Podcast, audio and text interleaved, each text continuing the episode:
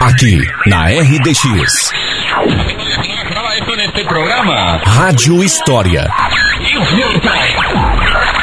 Conhecer o passado. Para entender o presente.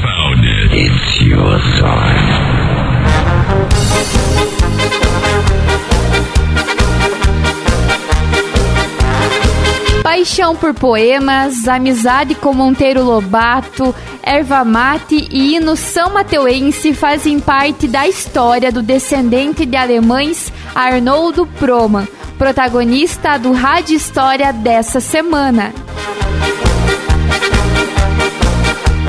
Arnoldo Proman, um visionário. Arnoldo Proman nasceu em Curitiba em 25 de setembro de 1878 filho de alemães. Seu pai foi Emílio Luiz Augusto Proman e sua mãe Albina Schmidt.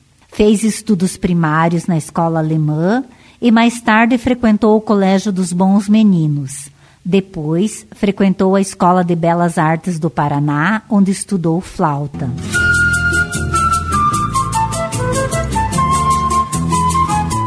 Aos 17 anos, veio com sua família para São Mateus do Sul na fazenda de Passo do Meio, onde cultivavam principalmente a erva mate.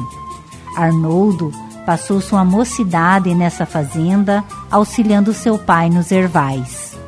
Na vida adulta, exerceu várias atividades. Destacou-se também como poeta, escreveu poesias lindíssimas e a letra do hino são mateuense, por exemplo, é de sua autoria. Escreveu poesias até em alemão, exaltando as belezas da nossa terra. Cabocla bonita, com a cuia na mão, põe água bem quente para o chimarrão.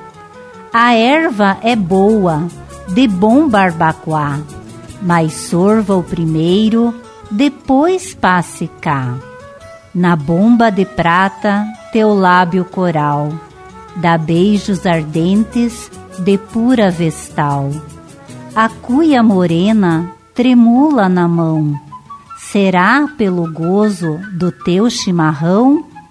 Não creio que seja somente o prazer, o mate gostoso da cuia sorver. Teus olhos me dizem da tua comoção, segredos de amores do teu coração. O Chimarrão, Arnoldo Proman.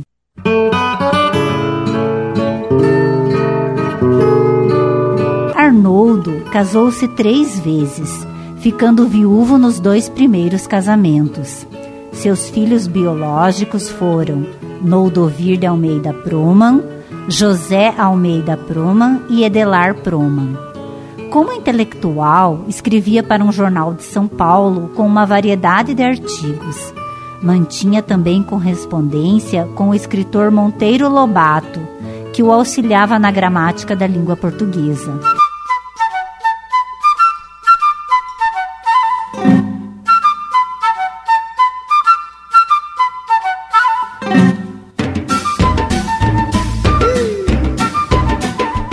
Várias foram suas atuações em prol do desenvolvimento do município.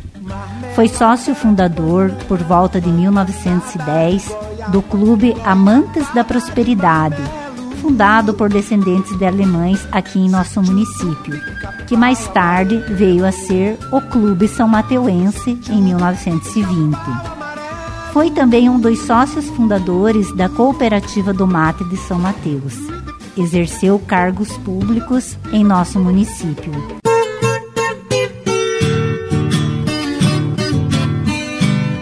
Arnoldo foi mesmo um visionário, um homem além do seu tempo. Na localidade de Espigãozinho, instalou uma sonda, chegando a alcançar 120 metros de profundidade em busca de petróleo. Acabou encontrando vestígios, mas, como os investimentos para explorar esse recurso mineral deveriam vir do governo e não vieram, o projeto acabou não tendo continuidade. Monteiro Lobato com certeza deve ter lhe incentivado muito também nessa questão. Participou da organização da colônia Vera Guarani e na construção de estradas rurais que facilitassem a vida das pessoas. Na cidade de São Mateus do Sul, também participou da inovação dos trajetos das ruas, com a formação de quadras. Possuía na Fazenda Barro Branco uma serraria moderna para 1923, que produzia 35 dúzias de tábuas por dia. A serraria tinha iluminação elétrica e muitos funcionários. Na fazenda se criava cavalos de raça, gado e possuía uma agricultura de cereais. Com seus estudos de agronomia, Arnoldo desenvolveu muito essa fazenda.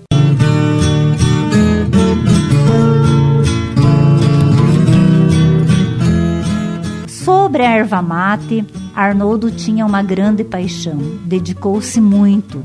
Cantou-a em versos, fundou a cooperativa do mate em São Mateus do Sul e falou sobre os ervais de São Mateus na letra do nosso hino.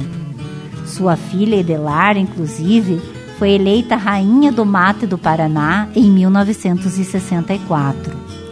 Homem muito culto, era de família protestante mas não possuía nenhum tipo de preconceito com outras religiões.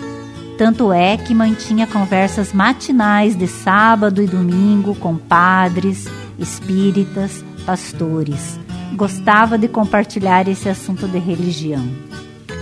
Morou nos últimos tempos na Avenida Alzi Mendonça de Lima, onde hoje estão as lojas Leonardo. A pedido de sua terceira esposa, Edelvira Cordeiro, Dona Viloca, Casou-se com ela na Igreja Católica. Gostava muito de música. Ouvia clássicos como valsas e óperas. Danúbio Azul era uma das suas preferidas.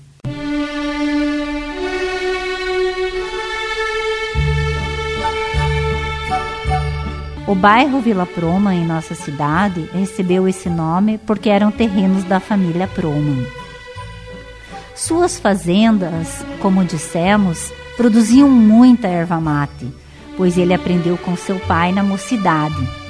A fazenda do Passo do Meio produzia em 1923 3 mil arrobas de erva mate ou 45 mil quilos, e a do Barro Branco produzia 8 mil arrobas ou 145 mil quilos. Com lindos ervais, essa fazenda possuía cinco barbacoás. Na fazenda também existiam armazéns, casas para os funcionários, tão grande era a diversidade de atividades ali realizadas. É atribuída a ele uma invenção de uma forma mais rápida de sapecar a erva na época dos barbacoás.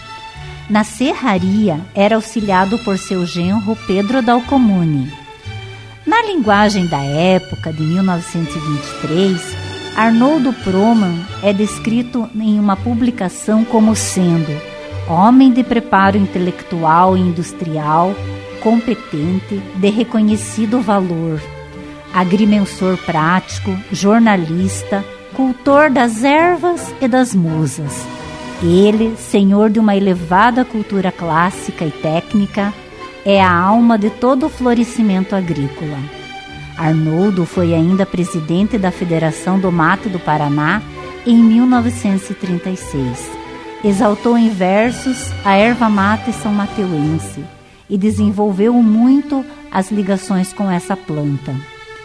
Em 1990, foi produzido um livro pela Secretaria de Estado da Cultura sobre a documentação de Arnoldo Proman. Fontes para a História do Paraná, livro que traz as poesias de Arnoldo. Em 2018, fizemos, junto à Secretaria de Educação e Cultura do nosso município, uma homenagem ao poeta Arnoldo Proman, junto com alguns professores, no projeto São Mateus Inspirando e Respirando Poesia, unindo as disciplinas de História e Língua Portuguesa. Os alunos do município produziram poesia sobre São Mateus do Sul, inspirando-se em Arnoldo.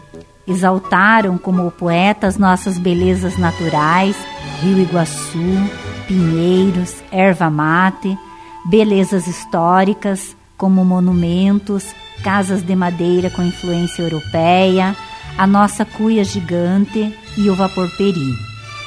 No dia 21 de setembro, aniversário do município, foi montada então uma exposição em sua homenagem, com a presença de sua filha Edelar, que declamou lindas poesias do autor. Tanto fez pela erva mate que nas festividades da inauguração da cuia gigante, em 1968, o nosso reservatório de água recebeu a homenagem de cidadão são mateuense. Faleceu em 1969, deixando um legado de escritos e defeitos, e principalmente de amor por esta terra.